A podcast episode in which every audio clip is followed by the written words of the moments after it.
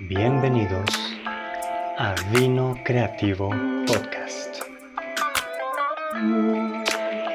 Vino Creativo Podcast.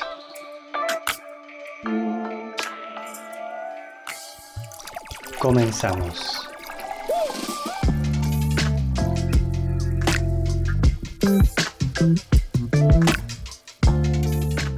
Queridos escuchas, buenas noches, tardes o días, sin importar la hora en que nos escuchen, ya sea en México, Europa, Estados Unidos o Centro y Sudamérica, lo medular, como siempre, es que disfruten el programa. Yo soy Alejandro Álvarez, host de Vino Creativo Podcast. Les doy la más cordial bienvenida a nombre de todo nuestro equipo.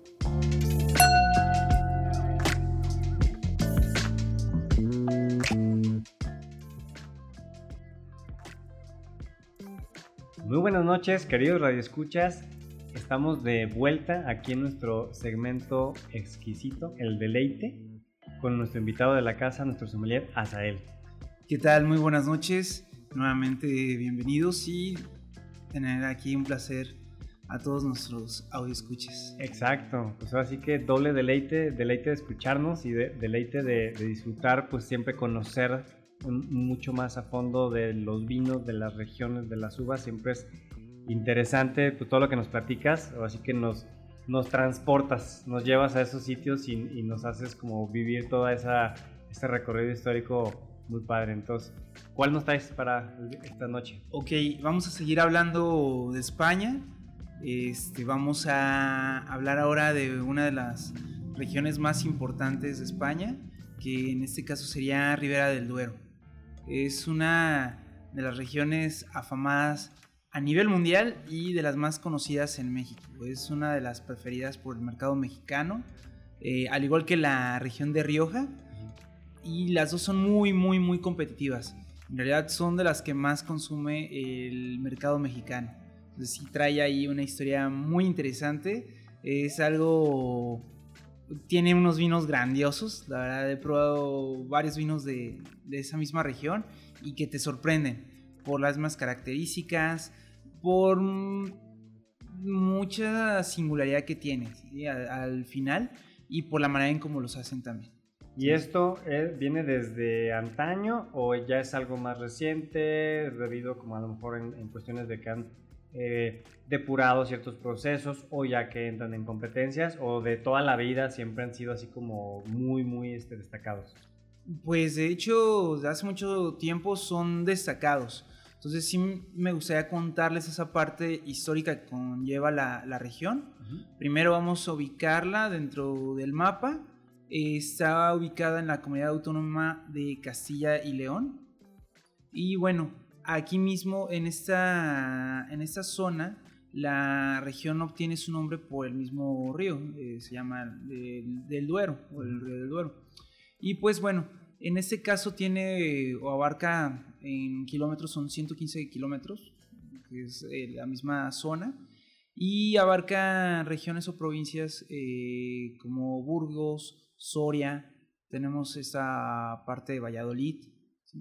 Entonces, eh, tenemos esta región que es muy, muy importante y que abarca muchas zonas, pero que empezó sobre todo en la época antigua eh, por parte de los fenicios. Ellos fueron los partícipes en darle la importancia porque ellos fueron los que llevaron las primeras uvas, los primeros vestigios se tienen por parte de ellos, por parte de todos los comerciantes y empezaban a hacer ahí una viticultura moderna, por decirlo, para esa época. Ya más formal, ya más estructurada, quizás también con todo ese conocimiento ancestral. Efectivamente. Entonces, eh, ¿qué vamos con ellos? Son los eh, pioneros de llevar el, vino a esta zona que se conocía como Hispania por parte de los romanos. Entonces, eh, los fenicios son los que empiezan a ser estos um, pioneros en la parte de viticultura en esta zona. Y es cuando ya están los romanos que se establecen, que definitivamente empiezan a darle un poco más de empuje y sobre todo más auge. ¿Esto cómo lo lograron? Esto mismo llevando uvas y también teniendo diferentes tipos de plantaciones ahí mismo en la zona, las cuales utilizaban, como les había comentado anteriormente, para poder surtir a las regiones eh, romanas. Todo lo que es el ejército se alimentaba del mismo vino que se producía en la zona. Esto llevó, llevó a que pues, tuviera gran reconocimiento dentro del imperio romano. ¿Y desde ahí ya comenzaban con esta parte de lo de las mezclas o si era solamente una uva como mucho más característica? ¿Cuál era la, digamos, el patrón que seguían para, para hacer esos vinos? Pues eh, sí hacían diferentes tipos de mezcla porque en realidad eh, la zona se constituye por uvas principalmente como la tempranillo, que es la que autoriza la denominación de origen. Tenemos uva Cabernet, Sauvignon, tenemos Merlot, Malbec y en el caso de otro tipo de uvas, pero en menor porcentaje, como la garnacha y alvarillo. Eh, sería otro tipo de uva que tenemos ahí en la misma zona. Que todas son uvas reglamentadas por la denominación de origen. Entonces, eh, todavía yendo un poquito antes de la denominación de origen y tener esas reglamentaciones y que fueran tan estrictos, ya en el, en el año 1295 ellos ya tenían eh, ciertas reglamentaciones o ciertos cuidados que ayudaban a tener la calidad en la zona. Esto ayudó a que el vino eh, tuviera un auge, una exponencial muy importante dentro de España y en las zonas aledañas. Por eso es que se marcó como una de las zonas más importantes. Muy por aparte de que también los monjes que se encontraban en la zona también empezaban a hacer esta parte de los cultivos, empezaban a hacer una mejor vinificación, cuidados de las plantas y todo esto ayudó a que la zona todavía creciera mucho más.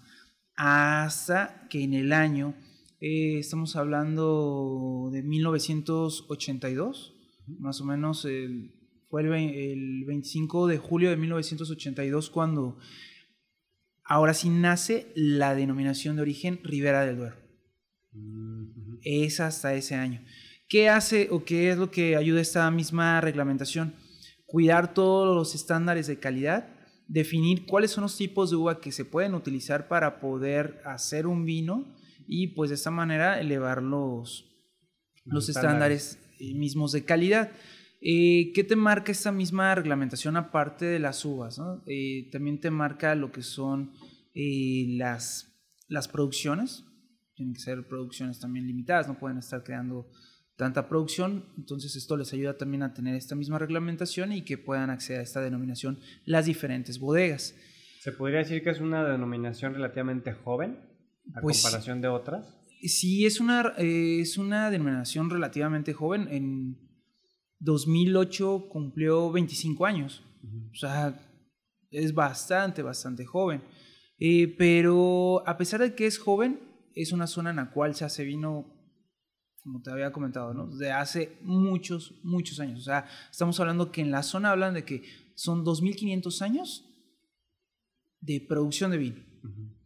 pues ya tienen una escuela muy, muy importante. Y fíjate que me llamó la atención este dato que, que dabas respecto de los monjes.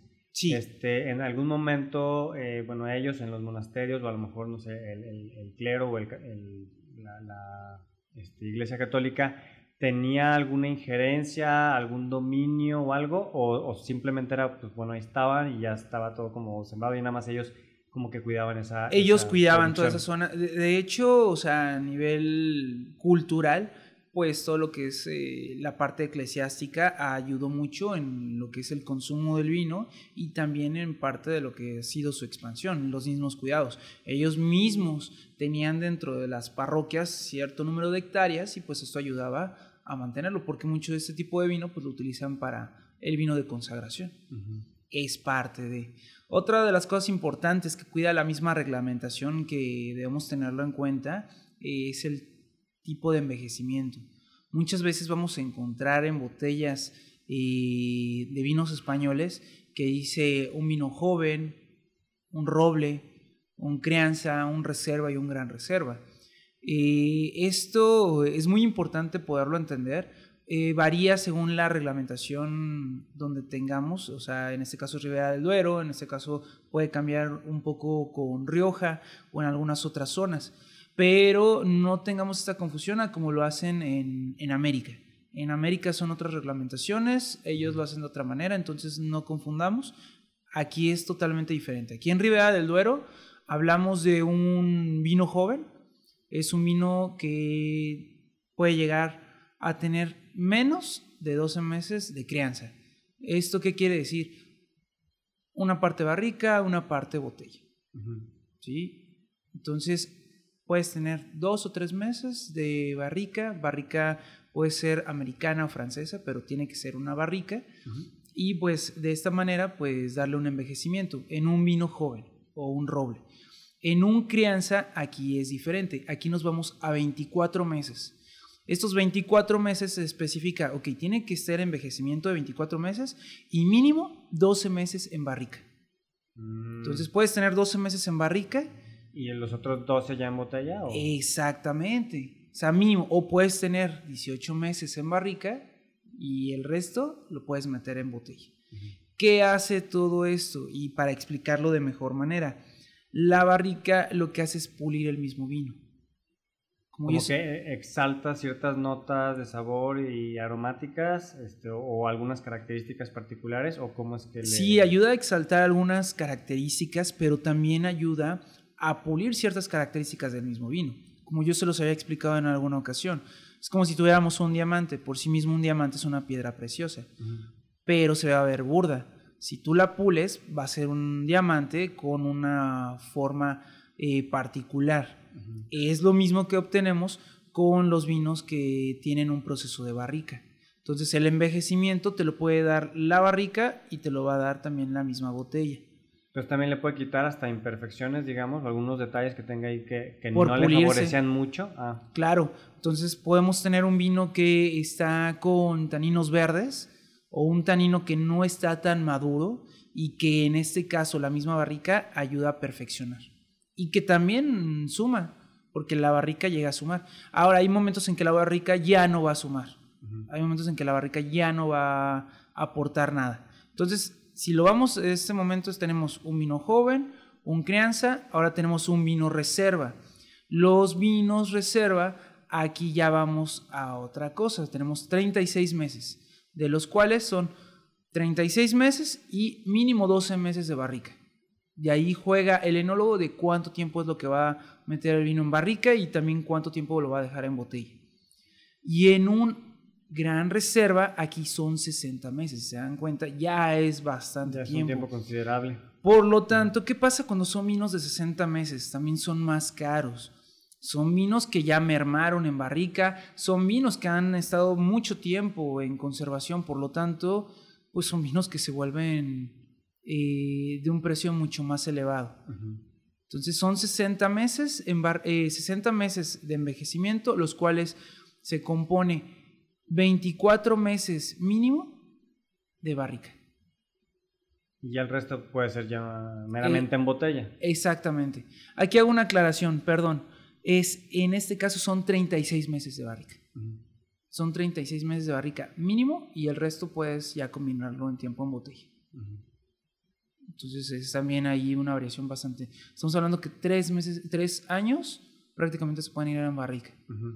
Y es un tiempo pues bastante prolongado, tiempo en el cual el productor no recibe nada por la provisión de su vino. Imagínense, 60 meses. Sí, pues es que justamente... ¿Cuántos años no son? E, e, ese tiempo de, conservación que dices, pues también es eh, lo que lo va encareciendo poco a poco, pues, pues, simplemente por la pura guarda, por lo que mencionas también de la posible merma, este, y también pues de que no es de que lo saquen, lo embotellen y luego, luego se vaya a vender, sino de que todavía le falta un tiempo en botella y todavía después este, en sus respectivos canales de venta. Efectivamente, sí, eso tiene que ver mucho y pues esto ayuda a perfeccionarlo y es ahí donde obtenemos grandes vinos. Grandes vinos como son algunas bodegas como las más afamadas, te diría, ¿no? Eh, y hasta de las más comerciales, porque son bodegas muy comerciales.